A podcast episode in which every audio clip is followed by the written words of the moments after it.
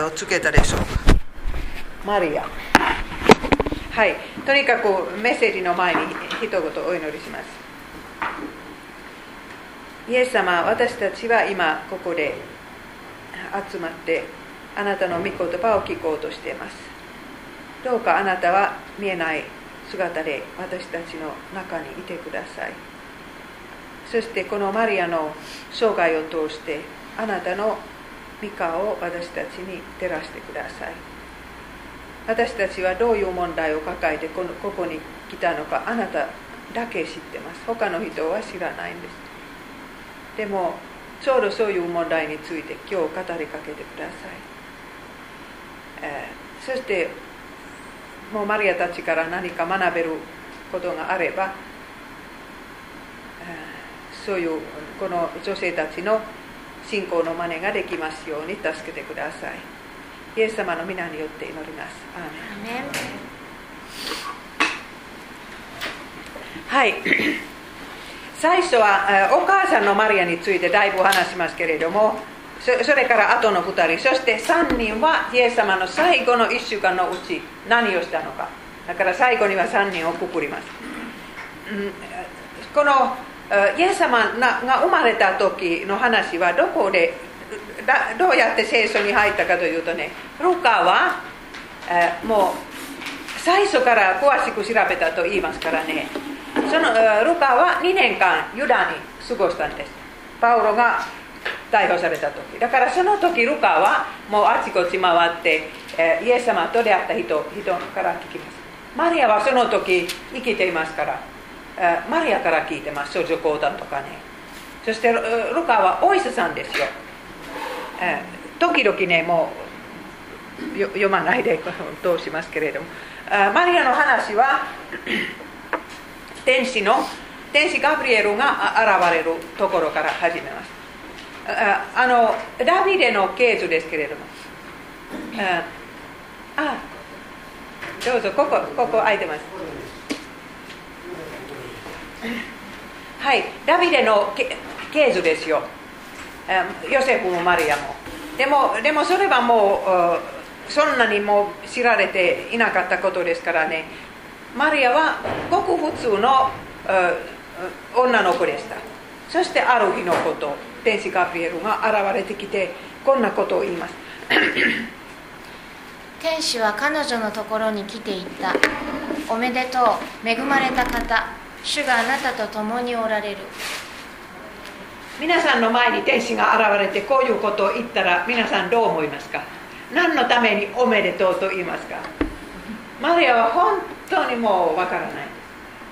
でもこのマリアと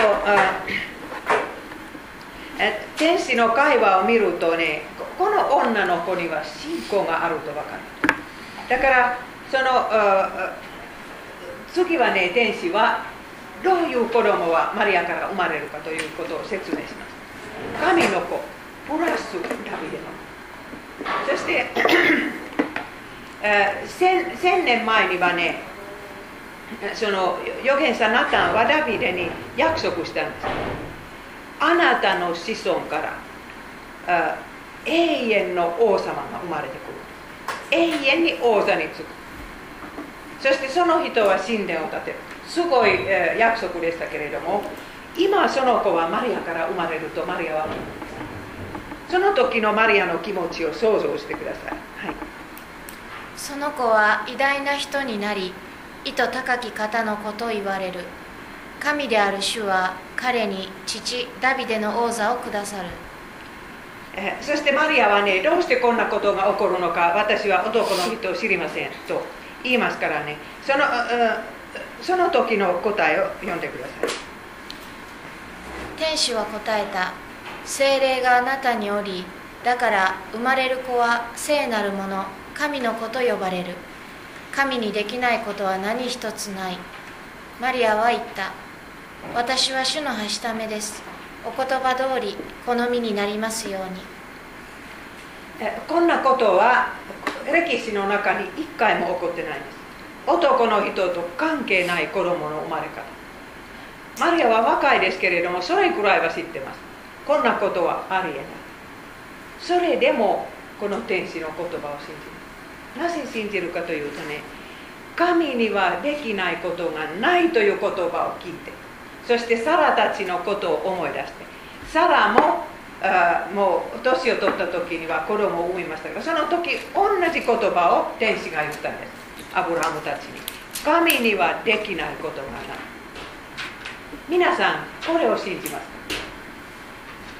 皆さんの今抱えているその問題において神様は十分、もう解決を与えることができると皆さん信じますそんなことを今日まず第一に神様は皆さんに言いたい神様にはできないことがないあなたの人生においてもそしてあのマリアの返事私は主の橋ためです。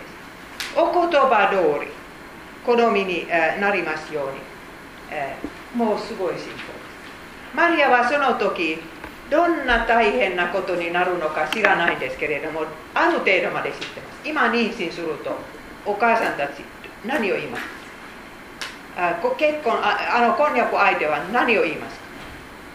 それは想像できます。それでももうこんなもう神の子供を産んでもいいと OK 言います。私が思うにはねマリアはその瞬間妊娠した。んですもうこの言葉を言った瞬間。そのそれはどこにも書いてないですけど私はそう思いますね、えー、それからマリアはねもうおばさんのエリザベスは年を取った時に妊娠したということを聞くんです。どうしてもそこへ行きたいとお父さんに言うんです。そしてお父さんはそんなもうなまだ二十歳になってない子をもう行ってもいいということを言うのは奇跡ですけれども。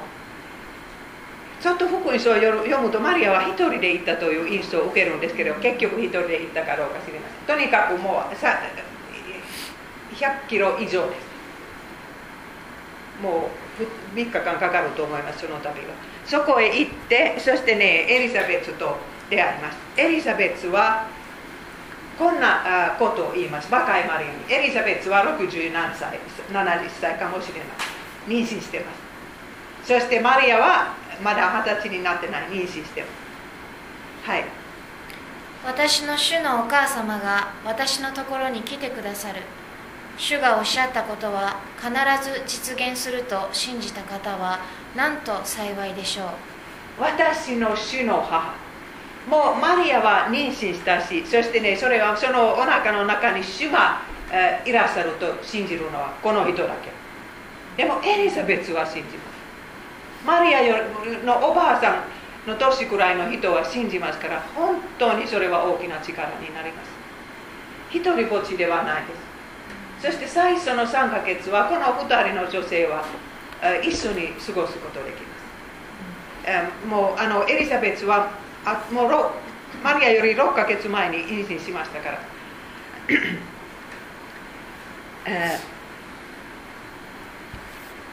あのその時あのエリザベスの夫のザカリアは信じなかった。天使たち天使からその約束を聞いた時は信じなかったから物事を言えなくなったでもこの若いマリアは素直に信じます。幸いですとエリザベスはマリアの信仰を褒めます本当に私たちも一人一人神様にはできないことがない。それだけ信じたらね幸いです。でもそれは難しい。それは難しい、えー、そしてねマリアはその時、えー、マリアの感謝の歌を歌いますけれどもその歌を読むとね2つ大きなことが分かるんです。まず第一これはねあの十字架の神学。ですこれはルターの言葉遣いですけれどもでもそういう、えー、もう何にもない人人を神様は、えー、用いてくださる。偉い人を人は神様と関係ないそういう神格なんですね。だからこの目で見たら私たちは本当のことを見えない。んです本当それはこの3人のマリアの人生ではっきり出てきます。この目で見たら私たち世からもういろんな物事から間違った、ことが分かるんです。十字架の神学はもう本当にね隠されたもう苦しいところで神様はいっぱい働いてください。はい読んでください。そこでマリアは言った。私の霊は救い主である神を喜びたたえます。身分の低いこの主のはしためにも目を留めてくださったからです。私はねマリアのいいところこのマリアのいいところはもうやっぱりその主のはしため自分が偉い偉い様だと全然思わない。最初から最後まで。そう思わない。本気でね癒しいはしためという、えー、でもこういう歌を歌ったマリアはね預言者だと分かる。新約聖書の女預言者。そしてね、マリアはどこかで聖書を勉強したことがあると分かる。マリアの歌を読むともう旧約聖書の引用でいっぱいだからね、聖書を勉強した人、読み書きできる人だと私思います。だからお兄さんたちが学校へ行った時は、そのもうその字を覚えた時は、それを見て読み書きできたと思います。それから聖書を読んだり聞いたりして。えー、そしてねあのヨハネが生まれるまではマリアはその産地にいたんですけれどもそれから帰ったんです。マリアはもう3ヶ月妊娠してます、えー、そしてねあのに妊娠したことは出発した時は誰にも話せなかったと思いますけれども帰った時はもう何ヶ月でもう見え始めましたもうその頃見え見え始めます。かだからもうお母さんに話したと思いますか？お母さん私は妊娠しましたけれども男の人と関係ない。皆さんの娘さんが来たらもう信じますか 信じないんです。もうあまりあのお母さんも。そしてあのでもヨセフには話してないと分かるんです。それは後でもうまた読んだら分かるんです。婚約者のヨセフは正しい人です。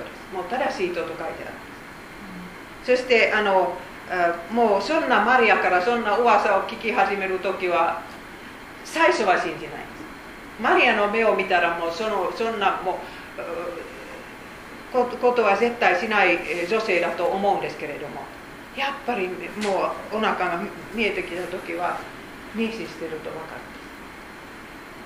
るヨセフは本当にこの女性を愛してるから。もうだから密かに捨てると決めるんです。つまりもう裁判にかけない。恥ずかしい目に合わせない。密かに捨てるからもうその赤ちゃんのお父さんと結婚してもいいとヨセフは思います。でもでもその苦しみを想像してください。自分が裏切られて一番愛している人にいる人によって裏切られてだからだからねもうでも神様はヨセフに夢を見せます。天使がやっぱり現れてその子供は神の子だと言ってますね。そしてイサヤイサヤその引用もしますからヨセフは信じます。その時ヨセフはマリアを自分の家家に迎え入れたと書いてあるんです。でも結婚はしないんです。つまりマリアの親は協力しない。え、そしてあの、え、性的な関係を持ってない。同じ屋根の下に住んでますけれどもでもヨセフはもう子供が生まれるまではそんなことはしないと決める。そしてああいう正しい人で自分の決めたことを守ります、えー、でもマリアの親はどうして結婚式させなかったんですか？それはもう非常にヨセフに対して怒っていたいたと思う。それはヨセフのせいにしてだからもうああいうことになったからもう。だからもうイスラエルで結婚式の時にはこれは少女だということを証明しなければならない。だからもうこんなお腹の大きい時は結婚式は恥ずかしい。だからもうやめておいたんですね。それは私の意見です。どこにも書いてないです でも皆さんどう思いますか？どどうしていいないい名付けの妻と書いてあるんですけれどまだ婚約中の時には、えー、ベツレヘムに出かけました。やっぱり親は結婚式しませんでしたから。はい。そしてちょうどその時は、ビッグニュース。あのもうあの時はニュースがあったらこれは主な項目だと 言うんですけれどもそのアウグスアウグストゥスの朝礼です、はい、その頃皇帝アウグストゥスから全領土の住民に登録をせよとの勅令が出た。勅令。はい、えー、この下の絵を見たらねあのローマ国の大きさが分かります。ユダはその小さなところですけれどもそこでもみんな自分の生まれた町へ帰り帰らないといけない。そしてあのあ読んでください身ごもっていた言い名付けのマリアと一緒に登録した。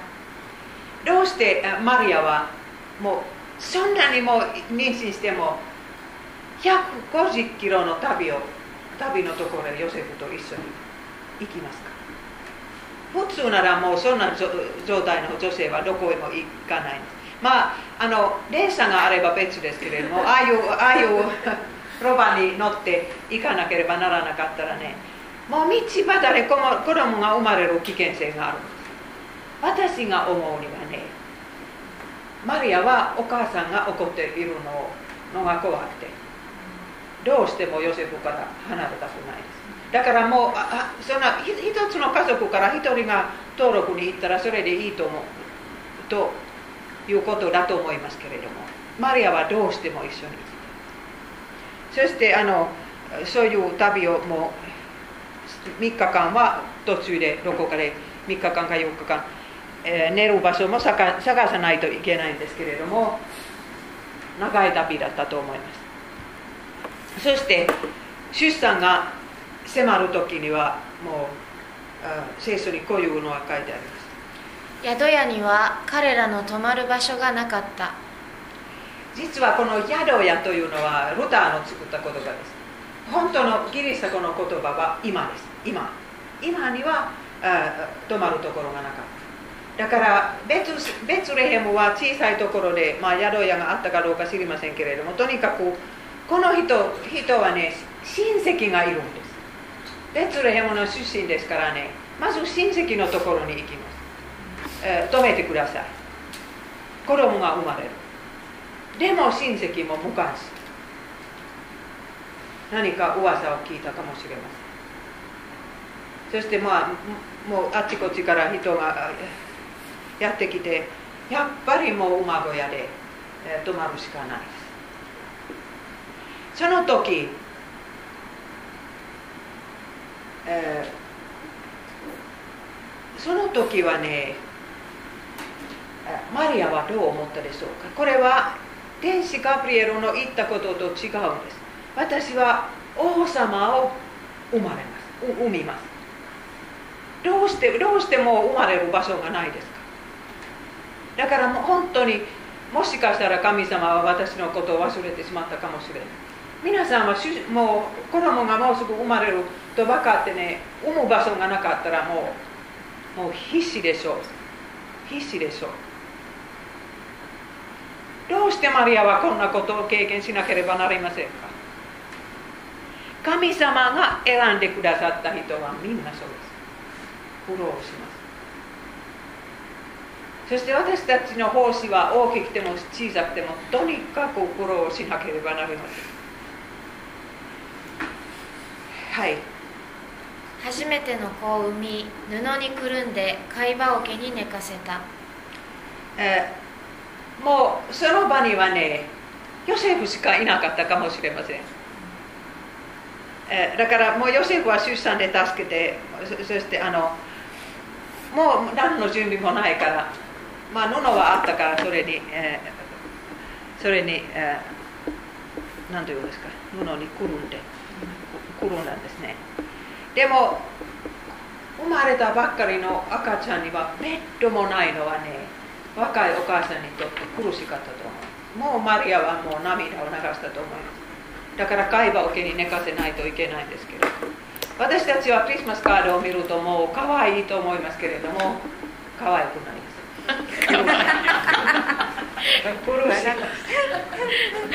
皆さん誰がもう動物の中で子供を産みたいですか？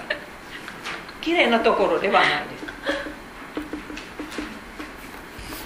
えー、でももうあのもしかしたらもうもう寝ようとした時は羊飼いたちはやってきます。何人来るのか分かりませんけれども大きな大きな音を立てて「まあ赤ちゃんはここですか?」と叫びますね、えー、そしてその時はマリアは一つのことを分かるんです。これは神様のご計画だどうして分かりますか？この羊飼いたちは天使から聞いた言葉を語ります。印ですその赤ちゃんは貝羽を受けに寝ますそれは印です。それはクリストメシアが生まれた子供だとその印から分かる。だからベッドがなかったのはご計画だったとマリアは分かる。それが分かるとちょっともう楽になりますね。これは偶然の出来事でではなかった。でもやっぱり神様はこの天使をマリアのところに送らなかったんです出産の時。羊飼いたちを通してこの話を聞いたんですね。だからもうマリアは苦労しなければならないんです。そしてこの言葉を聞いてマリアはそれを思い巡らしていた、えー、羊飼いたちの言葉を聞いて。このことはマリアについて23回書いてあります。だからこの人は聖書を読んだこともあるしまた新しい神の言葉を聞いたらそれは絶対忘れません。お皿洗いする時にはそれを巡らしたりするんです。だから本当マリアの心は御言葉でいっぱいだとなったと思う。私たち女性の人生の大きなことはねもう聖書の言葉で心がいっぱいあるかどうかということ。それかテレビの人物だけ。聖書の人物は私たちに生きていますか。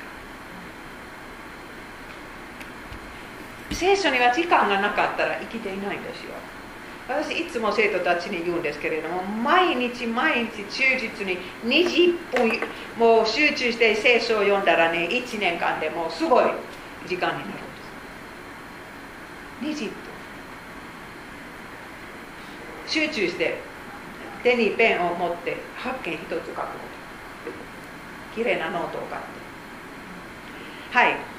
そしてねこの小さな家族はベツレヘムに住むようになるんです。帰りませんよナザレに。どうして帰りませんか？それはもう親戚はどういう気持ちで待っているのか分かりますから。帰りません。そしてあのヨセフはライクの仕事を探して探すんですけれども、こんな可愛い絵は私インターネットから見たんです、大きな茎で遊んでいる小さなイエス様そういう茎で自分が後で十字架につけられるんですけど本当にイエス様はこの年の赤ちゃんでしたよだからマリアはそのそのむつとかねとかおっぱいとか全部やらなくちゃいけない。そんな神様神様と人間の頭の中はどういうものだったのか想像もできないんですけどとにかくイエス様は普通の赤ちゃんのように最初の言葉最初の一歩。でも 40, 40日のイエス様と共に神殿に行ったらマリアはショックを受けます、え、シメオンの口からこんな予言を聞くんです。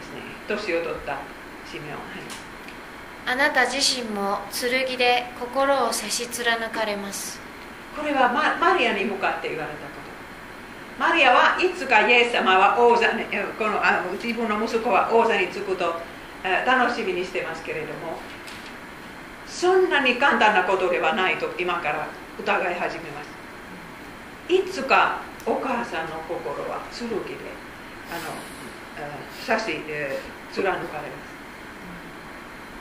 お母さんたちは普通そうです。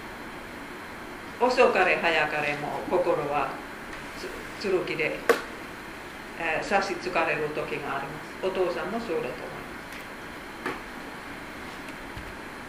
す、えーそして博士たちがやってきますけれども、えークリスマスカードにはねもう、博士たちも貝羽桶のところに来る来るですけれども実際はイエス様は1歳ぐらいのの小さな男の子です。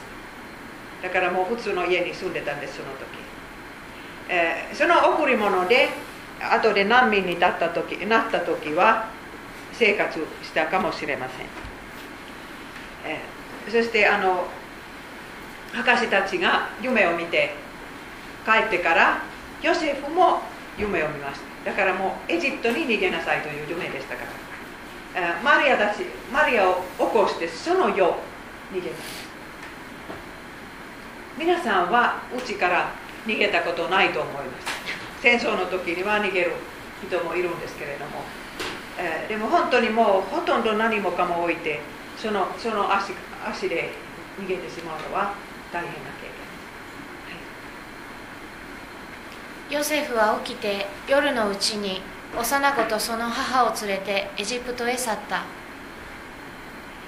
えそしてあのエジプトで、え1年ぐらいでしょうか過ごしてからまたナザレに戻りましたけれども、神神の子を育てたマリアとヨセフ。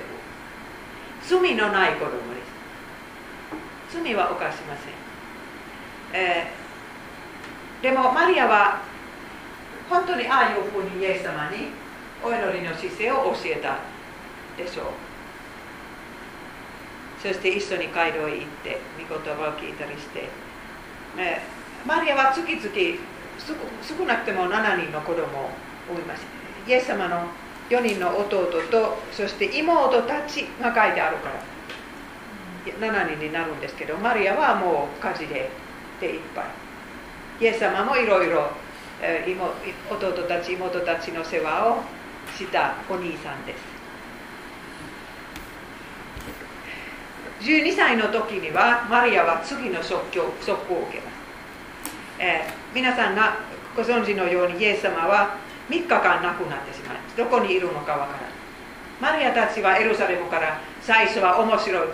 12歳にとって面白い場所を見てみますけれども結局神殿の中で見つけますそしてその時イエス様はえーお母さんのちょっとわからない返事をするんです、はい。イエスは言われた。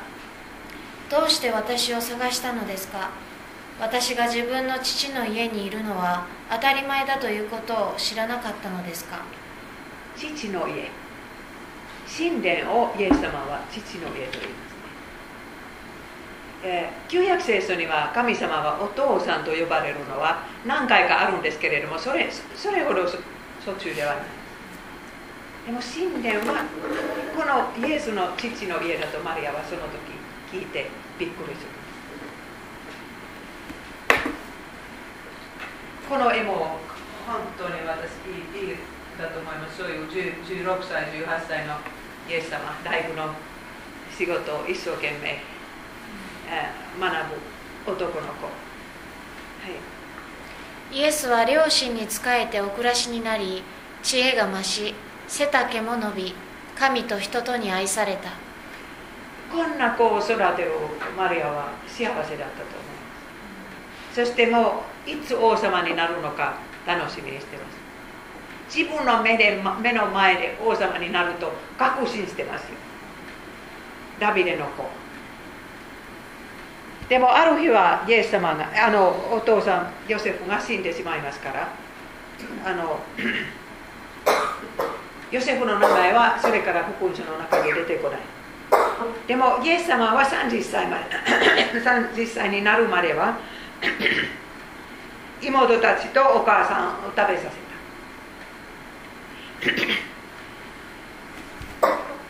た。ある日のこと30歳になったイエス様はお母さんにバイバイ。言うんです今出かけます。もう戻ってこない。あマリアはもう半分寂しいですけれども半分期待してます。もうもうすぐ王様になるのか、えーカペナウムというその湖の近くの町に行かれますけれどもそれからマリアは奇跡の話を聞いて、嬉しいです。まあ最初の奇跡はマリアも見ます。カナンの結婚式のこと。ですけれどもそれからいっぱい奇跡の話を聞くんですけどマリアは忙しくて多分まだこれくらいの子供がその辺にいるからそんなにイエス様にの後をついていけないんです。噂を聞くだけ。でもある日のことイエス様は帰ってくるんです。もう一回帰ってきますそして次の安息日はああの回廊に行ったらどうぞ話してくださいと頼まれます。その時イエス様はイザヤスを呼んでもう目の見えない人が見えるようになるとかもうなんとかなんとか。今日あなた方の目の前でこれは実現したという。私のことを語っている。その時ナザレ人は、えー、怒ってしまう罪のないイエス様を30歳までそばから見た見たんですけれどもこの人はメシアとか王様とか神様とか全然思わないんです。だから殺そうとするんです。ナザレの近くにそういう山があるんです。今にも見せますイスラエルで。はいお願いします。街道内の人々は皆憤慨し総立ちになってイエスを町の外へ追い出し町が立っている山の、うん、山の崖山の崖まで連れて行き突き落とそうとした。その時のマリアのショックを想像してください。イエス様は殺されるところです。マリアの隣の人それまでもう同じ町に住んでた人人々によって可愛い息子が殺されるところだからやっぱりこのイエス様の人生は思うほど簡単ではないとマリアは少しずつ分かってくるでもマリアは息子を返そうとすることを皆さん知ってますか？ほとんどの人はこれはマルコの3章から見出せないんですけれどもこれはねもうパリサイ人立法学者はイエス様にはああの悪霊が住んでいるということを言い始めてからマリアはショックを受けてイエス様の弟たちと一緒に、えー、もうナザレに帰らせようとするんです。はいやめてください。身内の人たちはイエスのことを聞いて取り押さえに来た。あの男は気が変になっている。と言われてたからである。言われていたからである。大勢の人がイエスの周りに座っていた。ご覧なさい。母上と兄弟姉妹方が外であなたを探しておられます。と知らされるとイエスは私の母私の兄弟とは誰かと答え周りに座っている人々を見回して言われた。見なさいここに私の母私の兄弟がいる。神の御心を行う人こそ私の兄弟姉妹また母なのだ。皆さんナザレからカペナウムまでは38キロです。マリアはこの時少な、まあ、50歳くらいです。まだまだ年寄りではないですけれどもねもう子供7人も8人も産んだ人ですからね。38キロも歩歩くんですね。そしてイエス様はその家から一歩も出ない。こういうこのままお母さんは帰らないといけない。だから本当にもう縁が切ったのかなとあマリアはきっとそういう嫌な感じがするんです。私はもうもうお母さんではないですか。そんな感じはするに違いない。泣きながらあの38キロをナザレに帰ると思いますそしてイエス様はもう最初は人気者ですけれども嫌われ者になってもうだからどどうなるのかなとお母さんは毎日毎日心配します。マリアは本当に子供の心配は何であるかはよくわかるはい、まあ、マリアに最後の1週間の時戻りますけれども2番目のマリアはマクダラのマリア。この絵は私インターネットから見つけた時は嬉しかった。これはフィンランド人の描いた絵ですフィンランドの有名な画家画家。画家。画家。画家です。画家。はい。エーレペンという人ですけれどもフィンランド人のイエス様。フィンランド人のマリアを書いたんです。フィンランド人フィンランドのケース私はこの本物も見たんですけれども。あのマクダラのマリアはどういう人だったのか。マクダラというのは、えー、カペナムの近くの小さな村。ですそこにはね鳩を育てた職業はいっぱいだっただったそうです。鳩は神殿で神殿で、えー、もう捧げたものになったんですけれども このマクダラのマリアの話は初めて ルカ8章に出てきます。はい読んでください。私その後イエスは町や村を巡って旅を続けられた。12人も一緒だった。悪霊を追い出して病気を癒していただいた何人かの婦人たち。すなわち7つの悪霊を追い出していただいたマグダラの女と呼ばれるマリア。ヘロデのヘロデのカレー？ヘロデのカレー。クザの妻ヨハナ。それにスサンナ。その他多くの婦人たちも一緒であった。彼女たちは自分の持ち物を出し合って一向に奉仕していた。皆さん想像してください。イエス様はがまず彼らや。それからユダまで全国を回って12人の弟子とグループの あるグループの女性がいつも一緒に行く。ラビたちの絶対しないやり方ラビたちは自分の妹と道端で出会ったら挨拶しないです。だからもうそんなにもうだから家の中では別ですけれども外で外女性と付き合ってないんです。だからイエス様はもういつも女性の群れは後ろに歩んでいるのを見てみんなびっくりするんです。でもイエス様はちょうど同じようにこの女性を教えてた。あの弟子たちと女性は一緒でしたから。そしてやっぱり12人の男性ですから誰かがあの洗濯もしないといけないし 食事も作らないといけない。この女性たちにはお金があったみたいです。だからマリアもそういう鳩を鳩の商売をしてたかもしれないと仲介書に書いてあります。このマリアは7レ。マリアの名前は19回 ,9 回新約聖書の中に出てきます。そして7つの悪霊に取りつかれていた人。もう本当に暴れた人。もうそういう発作が、まあ、悪霊の発作が起きるともうもう大変ですよ。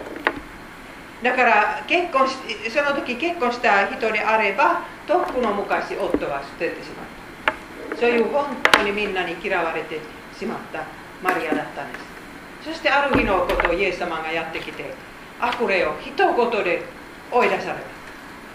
その瞬間からマリアは自由です。そしてイエス様から離れない。さっきのこのリストアップの中でもマリアの名前が最初に出てきます。多分マリアは一番最初にイエス様の群れに加わったんです。どこへも行きません。もうイエス様が死んでも葬られてもマリアはついていくんです、でもマリアの発言はねこの3年間は一つも載ってないんです。福音書の中で。だからもう後ろにあの歩いてあんまり物事を言わなかった女性だと思います。静かにイエス様の話を聞いてイエス様は心から愛していたそういう女性でしたね。えー、これはマクダラのマリアまたまた戻ります。でも 3, 3番目のマリアはベタニアのマリアです、えー、このベタニアには、えー、兄弟姉妹3人いました。マルタとマリアの姉妹とラザロのお兄さんか弟か分かりませんけれども、え、この2人の女性は2人で住んでいたんです。だから親はもう亡くなってどうしてこの2人が結婚しなかったのか分かりませんけれども。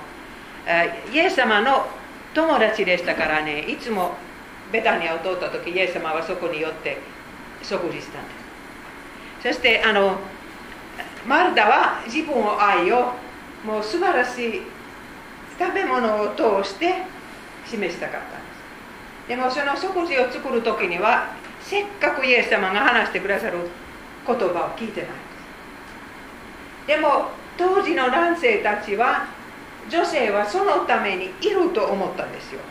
だから女性は台所にいるものだと思ったんですだからこのイエス様の言葉を聞いた時はみんなもうびっくり状態ここから。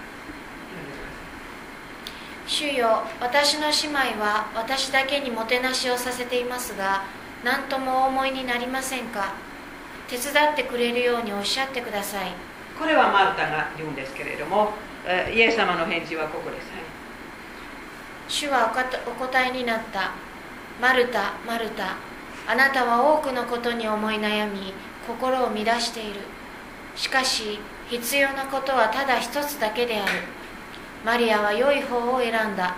それを取り上げてはならないマリアは選びました。皆さんイエス様の言葉を聞くチャンスは選ばなかったらねやってこないんです。朝起きるともうこれしなくちゃいけないあれしなくちゃいけない。そしてね もうもうみんなみんな、えー、学校とかどこか行ってからもうこうしなくちゃいやあの洗濯とかそして夜は、ね、眠ってしまいますね。ちゃんと選ばなかったらねこんな20分はやってこない。そしてねそれはその20分はイエス様と出会う時です。死が迫ってくるとねその時だけ残ってます。とかもういい奉仕をしたいと思ったら本当にもうイエス様の言葉を聞かないといけない。マリアはわざわざそれを選んだんです。だからもうイエス様はおかゆでい。い と思ったでしょう。だから本当にもう何かその辺にあるものを食べさせましょう。とにかくもうここにいるから私は聞いておきます。喧嘩になったんですけどね。そして本当に弟子たちはびっくりした。マリアはいい方を選んだ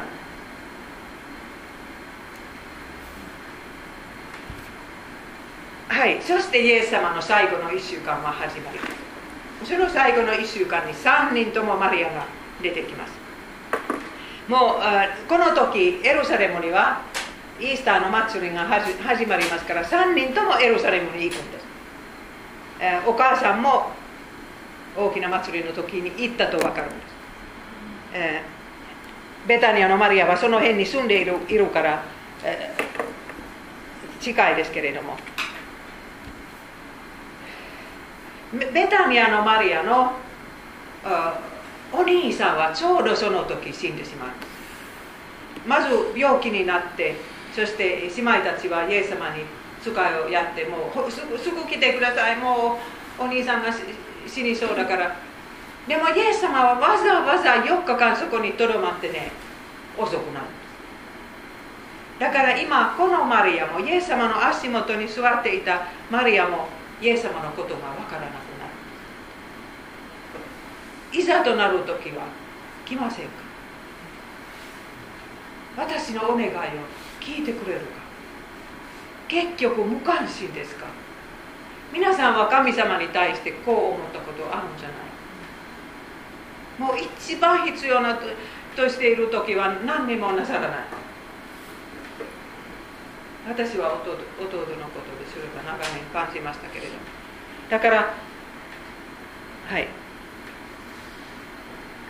え、そしてねあの、もういろいろあるんですけれどもイエス様がとうとうやってくる時には家まで来ないで直接お墓に行くからマリアはマリアも家からその辺に行ってイエス様を叱ります、はい、マルタはマリアを呼び先生がいらしてあなたをお呼びですと耳打ちした。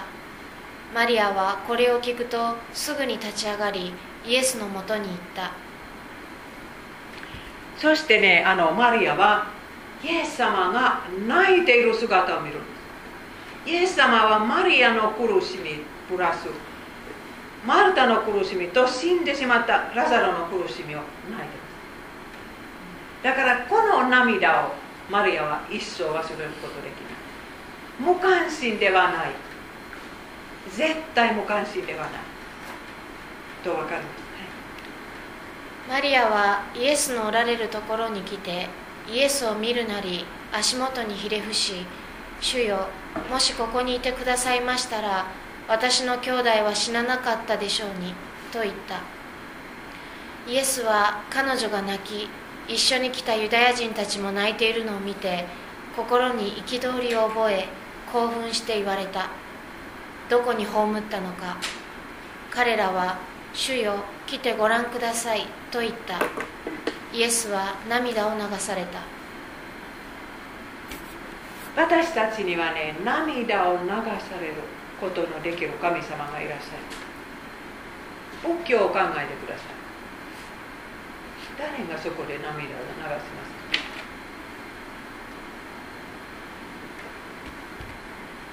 えそしてラザロの復活皆さんのご存知の通りですけれどもああのイエス様の一言によってラザロは4日前死んだラザロはあもう生き返ってくる。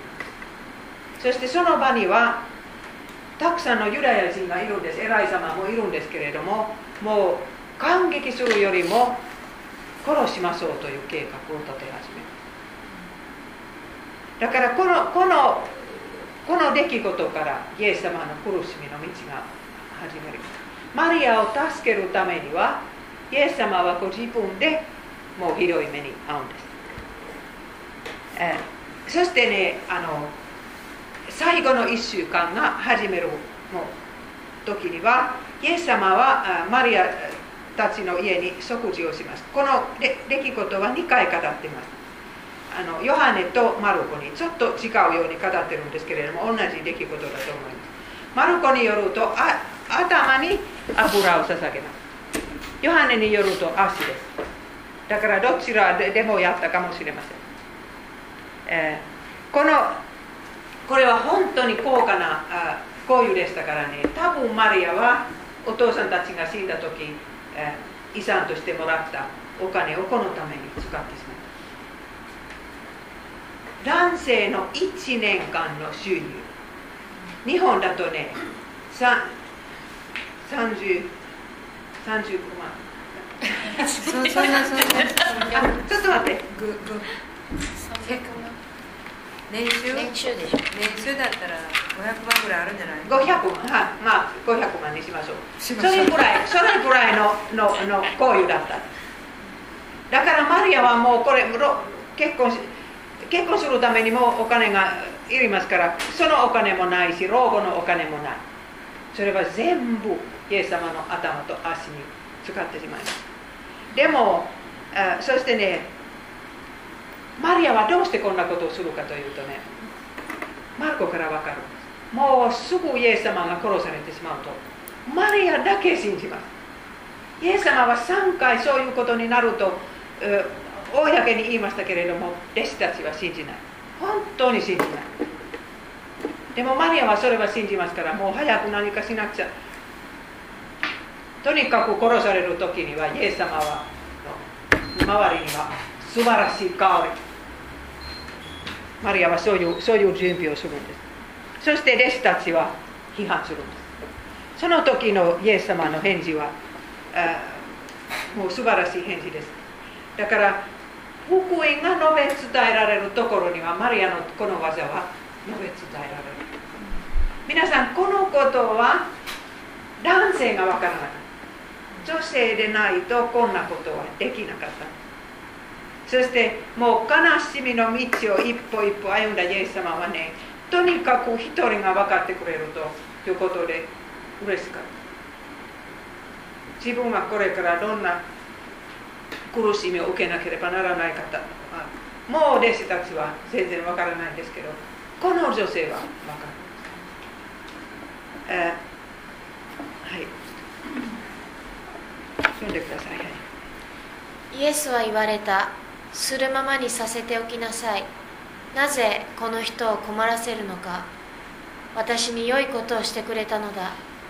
貧しい人々はいつもあなた方と一緒にいるからしたい時にいいことをしてやれる。しかし私はいつも一緒にいるわけではない。この人はできる限りのことをした。つまり前もって私の体に香油を注ぎ埋葬の準備をしてくれた。はっきり言っておく。世界中どこでも福音が述べ伝えられるところではこの人のしたことも記念として語り伝えられるだろう。ここにはもう一つ大きな意味がある。んです、え、油注がれるもの。キリスト。イエス様は今まで油注がれてないです、ラビデが王様になった時は3回も油注が注がれたんですでもイエス様は1回もないんですでもお葬式の一歩前に書生によって油注がれるものになった。んです、ね、だからもう立記念にマリアの記念になるんですこの出来事私たちはこの学校でイエス様の苦しみの道を聖剣でやったんですね。火曜日の夜。そしてこのイエス様の裁判官のことは2回やって飲みな組んでいましたけれども本当にもうマリアたち3人はこれを見たと思う。ピラトの庭に立って、もうイエス様は一言ももう自分のことを、弁護しない。あなたはあ神の子ですかと言われる時はそれまでそんなのは言わなかったんですけどはいそうですとと答えます。そして黙ってます。その時のお母さんの心を考えてください。本当にもうどういうことになるのか。もうだから王様になるはずのイエス様はああいうふうに裁判にかけられてしまう。そしてマクラのマリアは自分から7例の悪霊を追い出した方はそこに。そして鞭打たれますみんなの目の目の前で。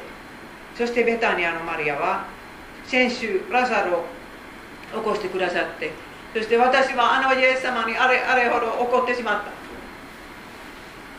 とベタニアのマリアは後悔してます。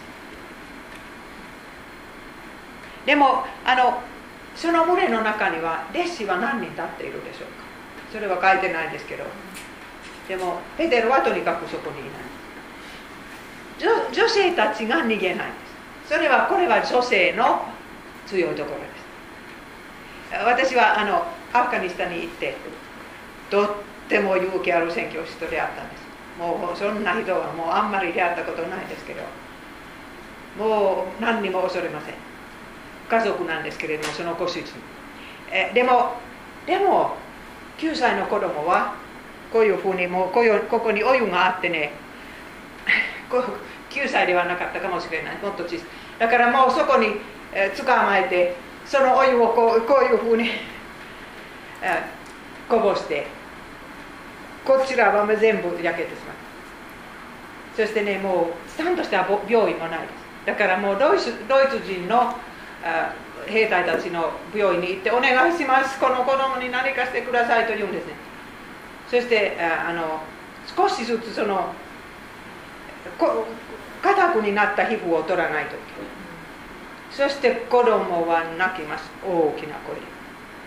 その時はお父様たまらなくなって出て行ってしまったそうです。その勇気のある人何にも 恐れない人。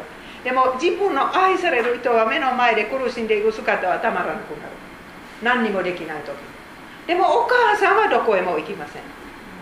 それは女性の強いところ。ですこの3人はそうです、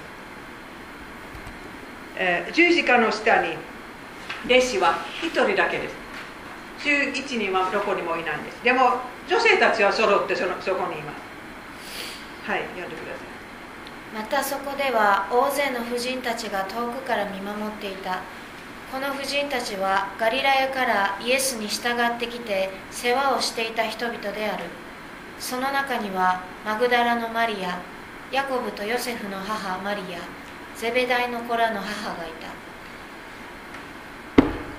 マリアの名前はマクダラのマリアの名前はイエス様の活躍の最初に出てきます。そして今次。その3年間は全然出てこないんですけど、えー、多分ねあの十字架の下でイエス様の苦しんでいる姿を見てそそれなりの、え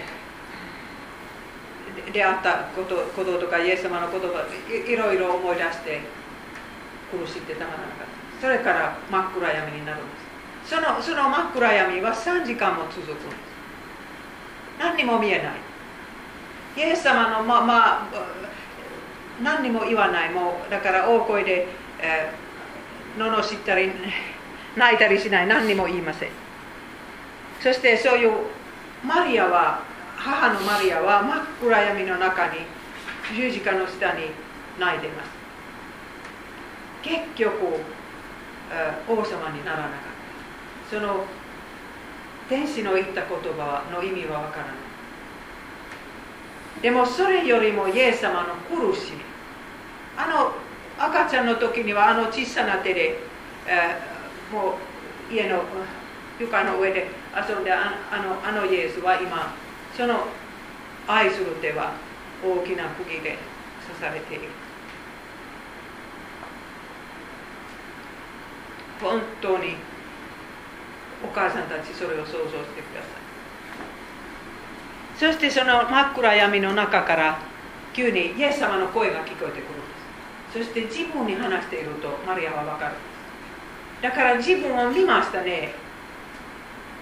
お母さんはこの十字架の下にいるというのは見ました。あの時私の母はお父さんの御心を行うとだけだと。その冷たい言葉はそういう意味ではなかった。今自分に語りかけてます。そしてマリアは一つ分かるんですね。このイエス様の言葉を通して。イエス様がお母さんの本当の姿は見るんです。このまま自分で掘ることから帰れない。ヨハネが助けてくれなかったらね帰れない。イエスは母とそのそばにいる愛する弟子とを見て母に「夫人よご覧なさい。あなたの子です」と言われた。それから弟子に言われた「見なさいあなたの母です」その時からこの弟子はイエスの母を自分の家に引き取った。このヨハネのお母さんもそこにいます。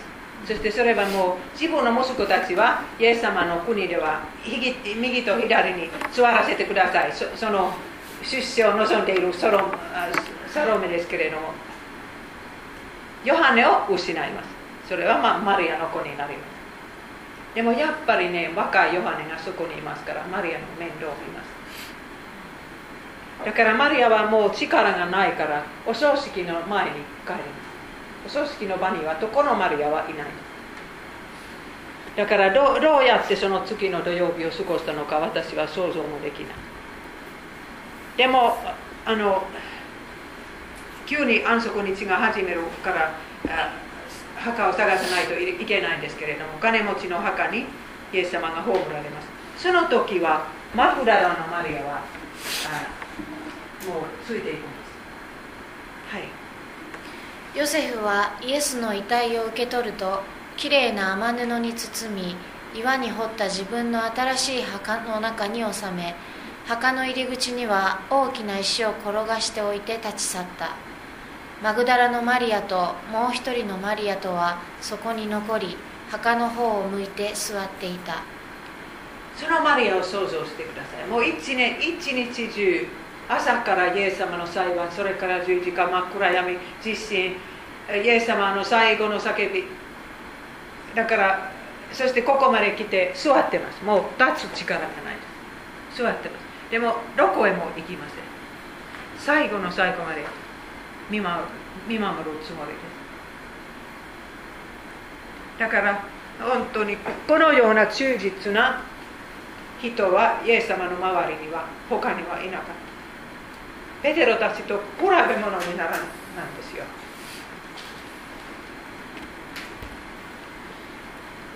そしてもう本当に安息日が近づこうとしますから最初の星が太陽で見える時には安息日が始まります。でもその前にはねこのマリアはこういうの資料をどこかで手に入れるんです買うか借りるか知りませんけれども。次の一日は動くことできませんから。そんなことを用意する冷静があるんです、はい、安息日が始まろうとしていた。イエスと一緒にガリラヤから来た婦人たちはヨセフの後についていき墓とイエスの遺体が収められているありさまとを見届け家に帰って香料と香油を準備した。婦人たちは安息日には掟に従って休んだマリアたちはガリラヤの出身です。エルサレムの人々ではないです。だからその墓はどこにいたのか、もう薄暗いの中でもうしっかり見ないとあの安息日が終わってから道がわからない。それを見最後に見て、えーその資料を作って、だから多分その資料を安息日の時作ります。あのこういうの油。だからアリマテアリマテアのヨセフは50キロの油にイエス様を前に何ていうんですか。油を塗ったんですね。50キロもあったんですけれどもマリアはまだ足りないと思っただからそのお葬式の、えーな何か習慣から何かかけていたからもう一回その墓に行ってイエス様の死体を見たい。ちゃんとしたい。そういう夢を持ってます。だからこの時は弟子たちはねやっぱりメシアではなかったというふうに失望しましたけれどもマリアはねもうメシアであってもなくても私はこの人を愛最後まで愛してる。そういう心です。捨てません。はい。日曜日の朝になるともう福音書4つありますから毎回ちょっと違うように書いてあるあるんですけれども、えーそれはよくよく読んでみるとねやっぱりマクダラのマリアは先に墓に行った。た多分走ったと思います。もしかしたらみんな女性たちは一緒に出発したんですけれどもヤコブとヨセフのあマリアというマリアも弟子たちのお母さんでしたからだいぶ年を取っていた。このマリアマクダラのマリアはまだ40代であったかもしれません。30代か40代、えーだから先に入ったのはマリアです。マリアはもう墓が開いているというのことを見て走ってそれはペテロたちに知らせます。それからまた戻ります。でもその間にはあ他の女性たちとペテロとヨハネがやってきて墓の様子を見ます。そして帰ります。天使も見ます。男の人は天使を見ませんけれども女性たちは見ます。それからこのマリアとイエス様の二人きりの出会い。これはマタイ、マルコ、ルカ、ヨハネに書いてない。このこの3つの福音書はイエス様が復活してからすぐ書かれたものです。20年代20年以内書かれていると思いますけれども。ヨハネの福音書はもうあとあと40年経ってから90年代だと言われていますから。少なくても40年経ってから。だからもう他の福音書はもうみんな知ってる時にはヨハネはまだ全部書いてないと分かって自分の福音書を書いた。その時初めてマリアはこの出会いを誰かに話します。だからそれまでは話してない。話す話すことがあればそれはルカは自分の福音書に入れたと思います。ルカはいっぱい女性たちの話を福音書に入れたから。はい。マリアは墓の外に立って泣いていた。イエスは言われた。婦人よなぜ泣いているのか。誰を探しているのか。マリアは園庭だと思っていた。あなたがあの方を運び去ったのでしたらどこに置いたのか教えてください。私があの方を引き取ります。マリアはねいっぱい泣いてましたからはっきり見えません。そしてイエ復活なさったイエス様はちょっと顔形は違いましたね。だからすぐイエス様だとわからないですね。でも一人でもう泣いてます。本当にイエス様の体は盗まれてしまったからね。イエス様の敵はもうその体をバカにすると。マリアは想像してたまらなくなる。少なくとももうお墓の中でもうそんなざましないでほしかった。だから本当に泣いてますね。でもこういうことま、間違いをするんですけれどもイエス様はマリアの名前をかけた時には行った時にはマリアは誰かが分かった。どうしてでしょうか？それはマリアが何回も何回もイエス様は自分の名前をかけてくださった声を聞いたことがあるか？らそれで分かった。んですねその瞬間の喜びを想像してください、はい、イエスがマリアと言われると彼女は振り向いてヘブライ語でラボニと言った。先生という意味である。イエスは言われた。私にすがりつくのはよしなさい。まだ父のもとへ登っていないのだから。どうしてイエス様はすがりついてはいけないと言うでしょうか？それは触ってはいけないという。その日の夜はねもうトマスにね触りなさいと言うんです。いやあと1週間ですね。触りなさい。でもその夜も弟子たちにはねもうだから私ですからね触ってもいい。何かそういうことは言いますね。でもどうしてこの時は触ってはいけない。それはイエス様は本当にもう模範的な男性の行動をその時取ったと分かるんですね。マリアはもう感情に覆われてしまってもうイエス様を抱きしめて後でそれは恥ずかしいなと思うようになったに違いない。そして、ね、本当にもう噂話は出てはいけない。だからイエス様の悪口はユダヤ人はいっぱい言ったんですね。もういろんな文章が書いてあの下にもう悪魔に取りつかれているとかなんとか。でも女遊びは一つもない。だからそんな噂はなかったんですよ。それはもう私たちのこの最後の50年間はそんな映画は作作ったり本はいっぱい書いたりしたんですけれどもそれまではそんな話はなかった。だから本当にこうもう男性は女性を守ります。女性をその女性の感情から守る。そしてバカな行動から守る。イエス様はこういうふうに本当に男性の模範になるんです。そしてマリアはそれは後になると本当にもうありがありがたかったと思います、えー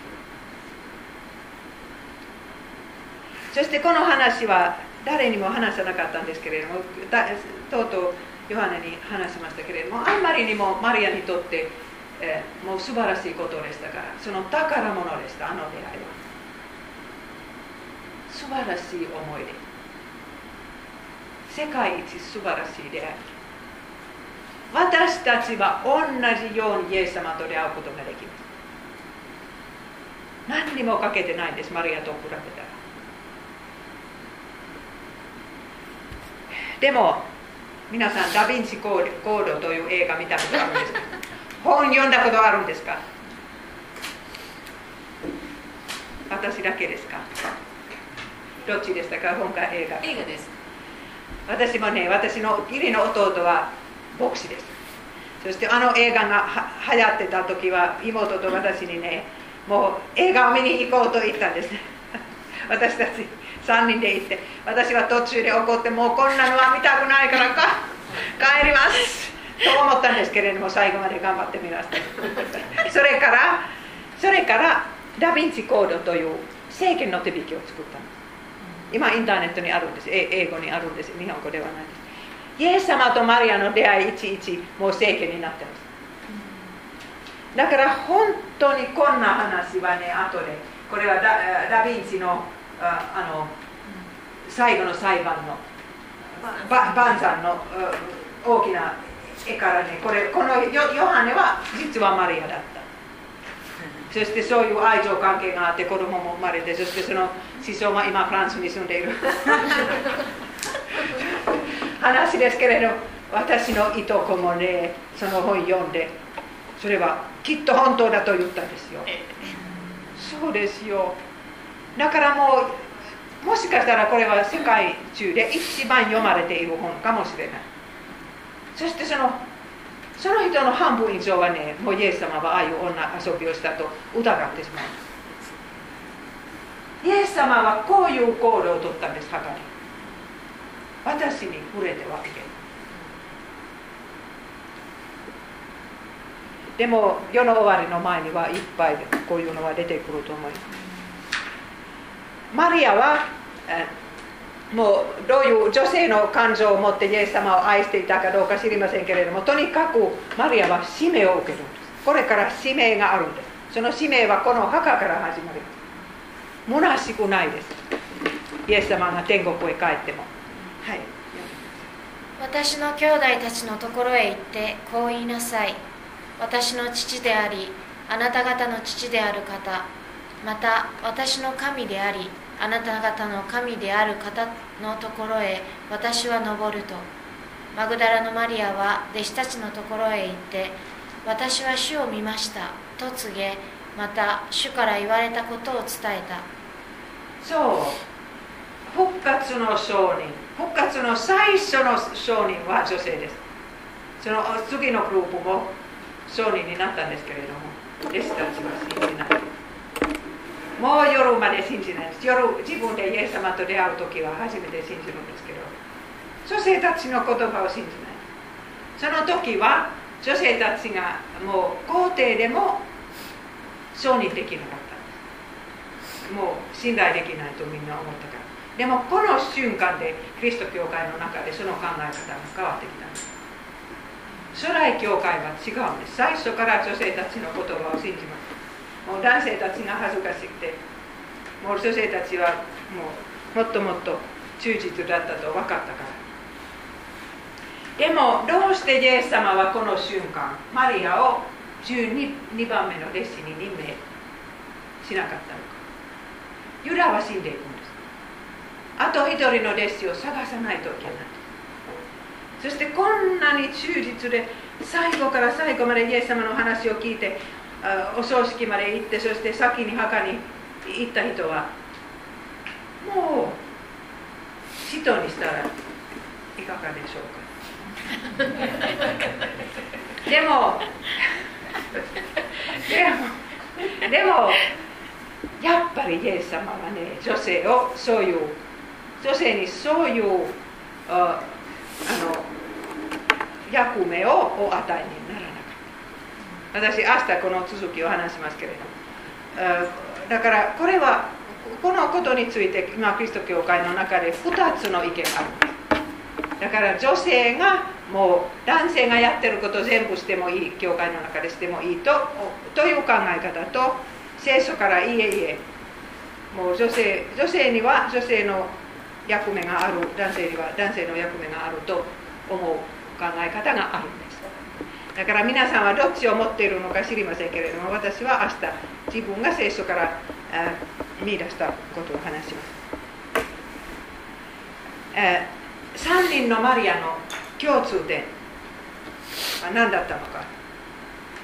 御言葉に対する態度。もう3人とも御言葉を大切にした人。マリアはそれを思い巡らせた。そしてお母さんのマリアベタニアのマリアは足元に座ってどこへもったそしてマクダラのマリアは3年も後をついていってもう一言一言聞きます、えー、そしてもう一つはね神様のご計画で失望した時も逃げない。それは私たちクリスチャンにとっても一番大切なことです。教会から逃げない。神様の群れから逃げない。いくら失望しても。その群れから逃げたらおしまいです。でもその群れの中でイエス様の言葉を聞いたり、えー、あの生産式に預かったりすることができますから。そして3人ともイエス様に何かしたかった。そういうイエス様に伝えたい。使いたい気持ちがあったんですね、えー、それからそれであの復活の後のマリアたちのことを少し話して終わりたいと思います。はい読んでください。彼らは皆婦人たちやイエスの母マリアまたイエスの兄弟たちと心を合わせて熱心に祈っていた。これは復活とペンテコステの間の50日間のことです、えーエルサレムにいたんですね、まあ、ガリアラヤにもちょっと書いたんですけれども。とにかくマリアの名前お母さんのマリアの名前はここで最後に出てきます。でも弟子たちの群れの中にいて同じように祈ったり、え賛美したり、しました。だから女性たちは群れの一部分あったと分かるんです、えーこれから神様の家族が始まります。ペンテコステから。その時自分の遺産をこういうふうに使ってしまったマリアも。将来は大丈夫。クリスチャンたちはもう結婚してないとかやもめになった女性たちの世話を終わりまでします。大丈夫。お母さんもあそしてマクダラのマリアも居場所がいた。そのクリスチャンの群れ。